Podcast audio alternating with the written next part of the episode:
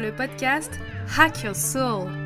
Je m'appelle Stéphane et ici, on va parler psychologie et développement personnel. Au travers de retours d'expérience, d'études scientifiques ou de mes lectures, je vous livre mes réflexions qui, j'espère, vous aideront à avancer dans la direction que vous souhaitez. Épisode 3 Une amitié équilibrée, deuxième partie. Si vous avez écouté la première partie du podcast sur l'amitié équilibrée, vous vous souvenez sûrement de la définition de l'amitié que nous avions donnée, à savoir une relation réciproque à entretenir, qui nous lie sur des valeurs communes. Aujourd'hui, j'aimerais explorer avec vous ce qui fait une relation saine. Parce que, pour tout vous dire, la question d'avoir une relation équilibrée fait partie pour moi d'une relation qui grandit sur des bases saines. Alors c'est quoi ces bases? Eh bien j'ai recensé 8 incontournables qui pourront vous servir de repères ou de garde-fous pour vos relations amicales. Bien sûr, cette liste n'est pas exhaustive et m'est personnelle, donc peut-être que vous penserez à d'autres incontournables pour vous. Si c'est le cas, n'hésitez pas à les partager en commentaire ou par mail. Alors commençons par la première base. Première base, le respect. Alors ça paraît peut-être banal ce que je dis là, mais si vous regardez autour de vous, vous verrez que finalement ce point numéro 1 n'est pas toujours rempli. Amitié ou non, le respect est à la base de toute relation. Autrement dit, s'il n'y a pas ça, tu ne rentres pas chez moi, au sens propre mais aussi au sens figuré. Tu ne rentres pas dans mon cercle, tu ne rentres pas dans ma tête, tu ne rentres pas dans mes préoccupations. D'abord car je ne perds pas mon temps avec des gens irrespectueux, et d'autre part car c'est prendre soin de moi et de ceux qui m'entourent, de ceux qui font partie de mon cercle, que de ne pas y inclure quelqu'un d'incorrect. Le respect, ça n'est pas être toujours d'accord. On peut ne pas être d'accord, et c'est ce qui fait le piment d'une relation et lui donne de la profondeur. Mais on se le dit en se respectant. Quand je respecte l'autre, je m'imagine déjà un peu à sa place. Je me demande comment il se sent, et puis, j'en prends déjà soin. Cela m'amène au deuxième point. La communication claire. Une relation saine, c'est aussi une relation basée sur une communication claire, où l'on peut exprimer ce qui nous traverse, émotions, sentiments, ce qu'on a vécu d'intime ou non, sans se sentir jugé, ce qui sera d'ailleurs notre troisième point. Communiquer, être clair, être sincère et authentique, c'est être honnête, c'est ne pas trop jouer sur les sous-entendus, savoir trancher, savoir se positionner, donner son avis. Car si on parle par allusion, on a un risque de ne pas être compris. Et à ce moment-là, gardons-nous de nous dire que c'est la faute de l'autre, parce que finalement, on n'a pas été assez clair dans ce qu'on a voulu lui dire. Donc ce n'est pas de sa faute à lui, mais bien de la nôtre. Le troisième point, comme je le disais tout à l'heure, c'est la question du non-jugement. En tout cas, de la tolérance et de la compréhension. Alors, on ne vous demande pas d'être prêtre non plus, ou de dire euh, Ah oui, c'est super si votre ami vous dit qu'il a tué un mec. Non. Il ne s'agit pas de perdre son sens critique ou ses valeurs.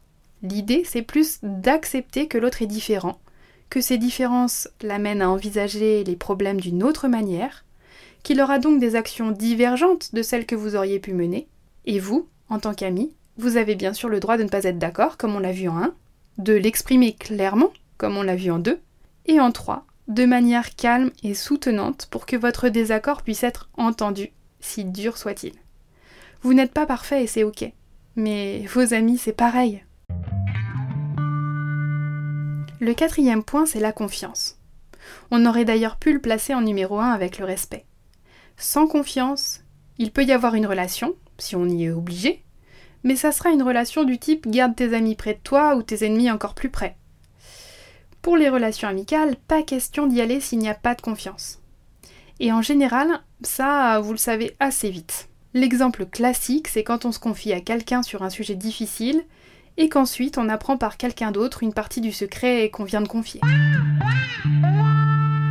Mais la confiance, c'est bien plus large. Un ami est quelqu'un de bienveillant et fiable. Il est intègre et il ne nous trahira pas quel que soit l'enjeu. L'enjeu, ça peut être l'argent, la popularité, etc. La confiance, c'est le moyen pour nous de se sentir en sécurité, quoi qu'il arrive dans la relation. Pour illustrer, dans un de mes accompagnements, j'ai rencontré un jeune homme qui me disait qu'il était contrarié par le fait que son meilleur ami traîne avec une fille que lui savait nocive, car elle avait déjà essayé de publier des photos compromettantes de lui sur les réseaux sociaux pour le disqualifier. Alors il s'inquiétait pour son ami, parce que lui, il était amoureux, donc il n'entendait rien. Alors ce jeune homme m'avait dit ça. Je respecte sa relation, car il est mon ami. Je connais ses limites, et je sais qu'il fera des choix cohérents pour ne pas se trahir si ça devait arriver. Mais tout ça, ça risque de lui faire du mal. Alors moi, je lui demandais, vu qu'il avait été victime de harcèlement plus jeune, si ça pouvait réveiller cette blessure pour lui. S'il avait peur d'être compromis par cette jeune fille, en clair qu'elle se serve de son ami pour lui faire aussi du mal. Et il a répondu ça. Même si la décision est difficile, je le sais, assez loyal envers moi, il a ma vie entre ses mains, comme j'ai la sienne entre les miennes. Eh ben ce jeune, il avait 17 ans. Et quand il m'a répondu ça, je vous avoue, j'étais un peu scotché par la clarté de sa vision de l'amitié.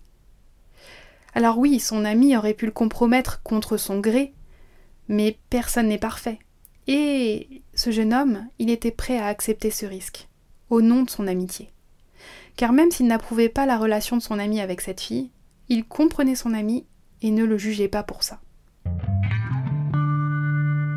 Ça nous amène au cinquième point, la réciprocité. Que ce soit le respect, la confiance, le non-jugement, la tolérance, bref, la relation tout entière, il y a réciprocité. Je sais que je peux compter sur toi, et toi aussi tu peux compter sur moi. Par exemple en respectant ma parole, en agissant de manière à créer une relation qui nous fait du bien à tous les deux. Parce qu'il ne s'agit pas d'une addition type 1 plus 1 égale 2. Euh, soit dit en passant, aucune relation ne s'additionne en 1 plus 1 égale 2. Et l'amitié non plus on est en 1 plus 1 égale 3. On construit ce quelque chose d'impalpable à deux, qui nous ressemble, dans lequel on se sent bien, que l'on a hâte de retrouver, et qui ne nous appartient pas en propre. Et ça aussi c'est important, car la construction de cet espace signifie pouvoir lâcher un peu son ego pour pouvoir donner sans retour ou sans calcul. Le sixième point, c'est le soutien qui sous-entend un minimum d'empathie, quelle que soit la météo, je dirais. Et là, je parle de météo émotionnelle, mais aussi du contexte. Que l'on réussisse ou que l'on traverse des phases difficiles, les amis sont ceux qui sont de tous les combats, de toutes les fêtes.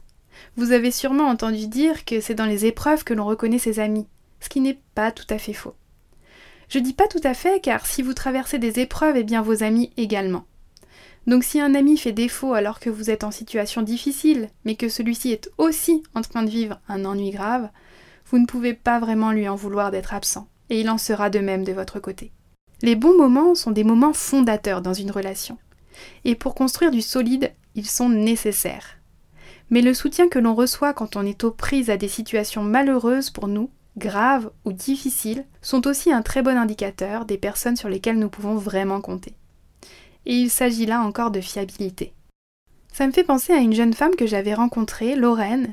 Elle avait la trentaine et elle venait d'avoir une promotion. C'était une grande réussite pour elle. Elle avait prévu de fêter ça avec ses amis, bien entendu. Mais contrairement à ce qu'elle aurait pu penser, c'est cet événement qui lui fait voir sur qui elle pouvait vraiment compter.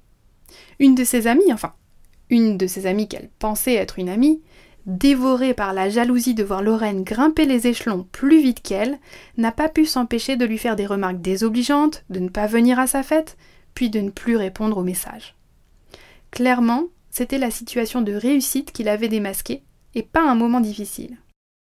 Les deux amies ne purent pas en reparler, parce que oui, comme elles se connaissaient depuis longtemps, on aurait pu penser qu'à froid, elles en auraient reparlé, elles auraient pu avancer. Mais non, les choses se sont arrêtées nettes. Quelle déception, me disait Lorraine. Mais en cherchant un peu, je vous le donne en mille, il y avait eu quand même quelques signes avant-coureurs que la relation n'était pas si équilibrée que cela. Alors parfois, il faudra aussi du courage pour maintenir certaines relations qui comptent. Du courage pour affronter son ami, et du courage pour affronter les conséquences de ce face-à-face, dont on ne détient pas toutes les clés, bien sûr. Car on ne sait pas comment l'ami en question va prendre les choses, et il faudra parfois supporter des ruptures de lien. 7. L'équilibre. Le point 7, c'est l'équilibre. Et on y arrive à l'équilibre. Une amitié saine, c'est une amitié équilibrée. Si l'on réduit ça à des maths, c'est quand les deux personnes ont l'impression d'être gagnantes.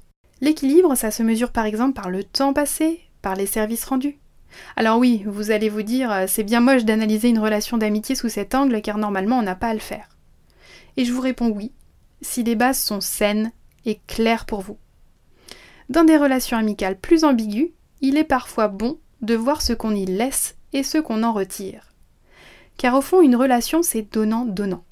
Alors pas donnant-donnant du style euh, je te prête une paire de chaussures et tu me prêtes ta veste. Ou alors euh, je tiens les comptes de tout ce que je fais pour toi. Non. C'est du donnant-donnant sur comment chacun s'y retrouve. Un exemple. Si vous êtes du genre hyper empathique et que votre truc c'est d'écouter les autres, que vous êtes compréhensif, eh bien vous allez vous rendre compte que vous êtes souvent consulté pour accueillir la parole intime ou non de vos amis. Mais votre besoin à vous, ce sera peut-être pas du tout d'être écouté. C'est peut-être simplement de partager une soirée ciné, à rire, échanger sur les films ou un moment pour se changer les idées. Vous voyez ce que je veux dire? L'équilibre, ça parle de votre investissement dans la relation. Car s'il y a déséquilibre, cela laisse la porte ouverte à de l'amertume et des regrets. Vous aurez la sensation d'avoir été utilisé avec des ruminations du style après tout ce que j'ai fait pour lui ou pour elle, etc.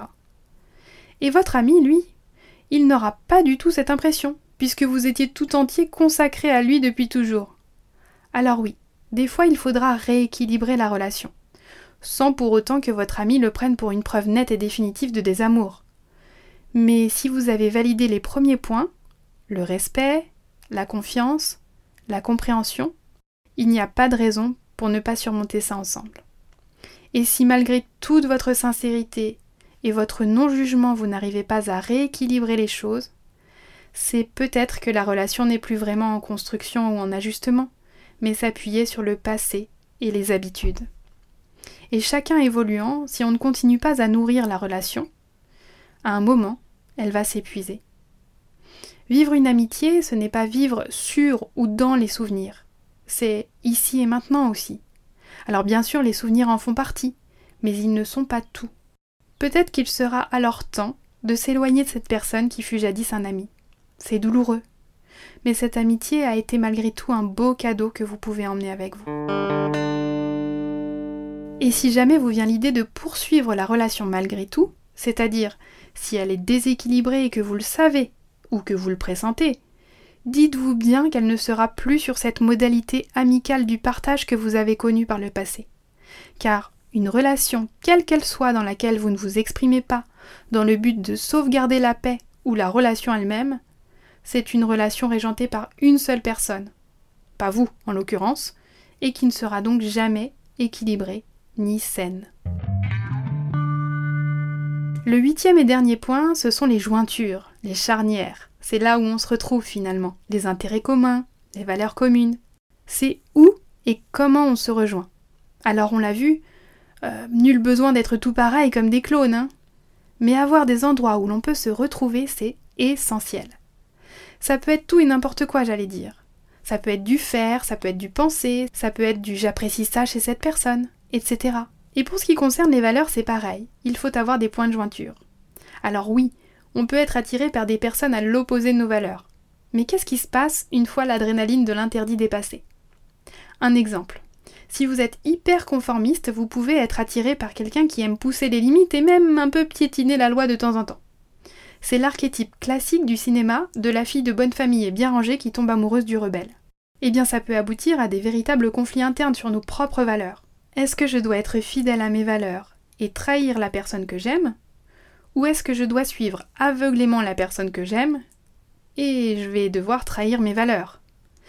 Et la question qui va suivre, c'est si je trahis mes valeurs, est-ce que je me trahis pas un peu moi-même? Est-ce que je ne renonce pas à un petit bout de ma personne? Alors comment on résout ça dans les films ou les séries? Eh bien vous regarderez, mais la plupart du temps, le rebelle a des valeurs encore plus pures que la jeune fille et c'est ce qui l'a marginalisé. Ben oui, parce que si on nous présentait simplement un psychopathe qui prend son plaisir en faisant du mal aux autres, ça serait quand même moins vendeur. Alors bien sûr, dans la vie, comme toujours, les choses sont beaucoup moins tranchées. Il y a plus de zones grises. Mais c'est aussi ça qui fait le piment de la vie, non? Alors voilà pour notre tour d'horizon des 8 incontournables pour poser des bases d'une amitié saine. Je les rappelle rapidement. Le respect, une communication claire, la tolérance, la compréhension et l'écoute, la confiance, la réciprocité, le soutien, l'équilibre, les intérêts et valeurs communes. J'espère que tous ces points vous ont parlé. Et d'ailleurs, on aurait pu en ajouter plus. J'ai pas non plus abordé la question de la maturité émotionnelle qui nous fait grandir et qui fait aussi grandir nos relations. Ça sera peut-être pour une autre fois. En tout cas, maintenant, vous n'avez plus d'excuses pour faire le point sur vos relations avec ce petit guide.